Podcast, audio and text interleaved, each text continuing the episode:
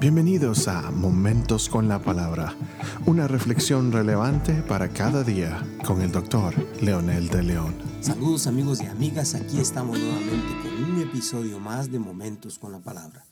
Estoy muy emocionado de compartir este tema precioso que es la parábola de la levadura. En Mateo capítulo 13, versículo 33, eh, dice, el reino del cielo se parece a la levadura que las mujeres cogen y meten en tres medidas de harina para que se leude toda la masa.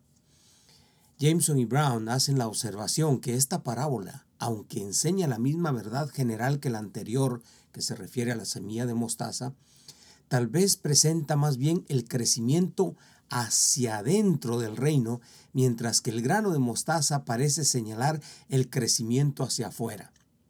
Parecería una sutileza decir que la mujer aquí representa a la iglesia como el instrumento usado para depositar la levadura por cuanto el amasar es trabajo hecho por la mujer según el contexto. Que las tres medidas hacen referencia a la triple división de nuestra naturaleza espíritu, alma y cuerpo, a la cual se hace alusión en 1 Tesalonicenses 5:23, que dice y el mismo Dios de paz os santifique por completo, y todo vuestro ser, espíritu, alma y cuerpo, sea guardado irreprensible para la venida de nuestro Señor Jesucristo. Es emocionante entonces ver que estas posibilidades de interpretación son viables. Inclusive esto significa que la transformación es integral, así como la levadura leuda toda la masa, no son partes o secciones. De ahí la importancia de entregar todo al Señor para que Él haga la obra poderosa de transformación en la vida común e insignificante del ser humano en su naturaleza caída. Pablo hace una poderosa revelación cuando le escribe a los romanos en los primeros versículos del capítulo 12. Él hace énfasis que el Evangelio transforma.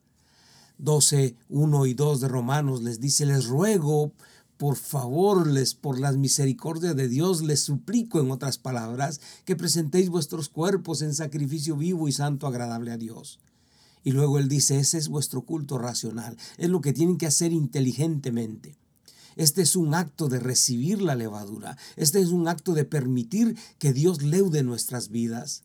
Y luego habla de transformados por medio de la renovación de vuestro, de vuestro entendimiento, en otras palabras, de nuestra mente esa transformación que Dios hace y en nuestra vida es empieza con la mente y luego nosotros cambiamos nuestra forma de ser, porque él ha hecho un milagro en el corazón y en la mente de las personas.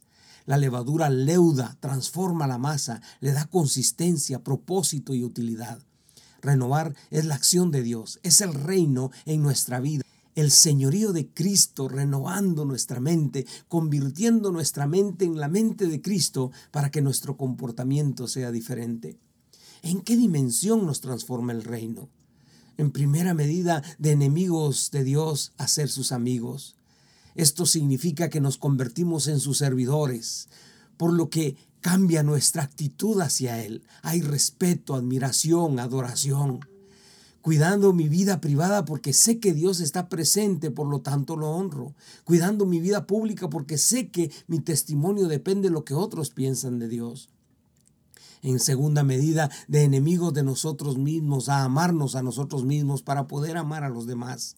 Mi relación conmigo mismo cuando cambia, me considero entonces una criatura importante, hecho a la imagen y semejanza de Dios, por lo tanto me devuelve mi identidad. Descubro que mi cuerpo es el templo y morada del Espíritu Santo, por lo tanto lo cuido y lo protejo como Dios quiere que lo haga. Evito los vicios, las drogas, los malos hábitos que destruyen mi cuerpo. Descubro que mi mente es la que controla mis emociones, mi vida, mis actitudes. Por, al tener la mente de Cristo, esto cambia descubro que mis emociones son muy importantes para tener buenos sentimientos y actitudes correctas. Empiezo a sanar, a sacar todo lo que un día me hizo daño y me estorbaba en mis relaciones interpersonales. De enemigo de nuestra familia a amantes fieles y amorosos cónyuges y padres. De ser abusadores de mi cónyuge y mis hijos, me convierto en una persona equilibrada, deseosa de educar integralmente a mis hijos, de amarlos integralmente también, que eso tiene una connotación importante que ocuparía otro episodio. De un abusador de mi cónyuge me convierto en un amante fiel, sincero y honesto y en otra dimensión de enemigo de mi sociedad, amigo de mis semejantes, de explotador a ser consciente y justo y equitativo, de ser un abusador a ser respetuoso de los demás y considerarlos que debemos amarlos como a nosotros mismos. Esto significa no juzgarlos, no condenarlos, sino que darles oportunidad que se arrepientan y crean, proveyendo cualquier medio para que conozcan la verdad y reciban a Jesucristo empezando con mi propio testimonio de un enemigo de mi casa llamada tierra a un amigo que procura no contaminarla y luchar en contra de los contaminadores avaros, que lo único que interesa es hacer dinero, no importando el costo que esto tenga. Entonces diremos que el reino sí transforma. Es la connotación de la levadura vista como Jesús la presentó, de adentro hacia afuera. Cada vez más vemos lo interesante y emocionante que es el mensaje y el efecto del reino en la vida de los que recibimos a Jesús. Por eso es imperioso que la iglesia comparta este mensaje de esperanza. Por eso es importante que el que escucha y no haya creído todavía crea y deje que el Señor obre poderosamente en su ser integralmente. Lo que para el hombre es imposible, para Dios es posible. Si crees que ya no tienes eh, razón para vivir o no tienes forma de salir adelante, Descúbrelo, deja que Él ponga su levadura en tu vida y verás cómo tu vida puede ser transformada. Oremos juntos. Jesús, gracias por ese mensaje que diste. Padre, gracias por enviar a Jesucristo tu Hijo y no dar solamente un mensaje teórico, un mensaje ideológico, sino un mensaje que transforma, que cambia vidas. Esa es mi experiencia y la experiencia de millones alrededor del mundo que hemos descubierto que la levadura de verdad, esa levadura del reino, cuando recibimos tu señorío y nos sujetamos a tu señorío, cambia nuestra vida. Oramos en el poderoso nombre de Jesús con acción de gracias en nuestro corazón. Amén.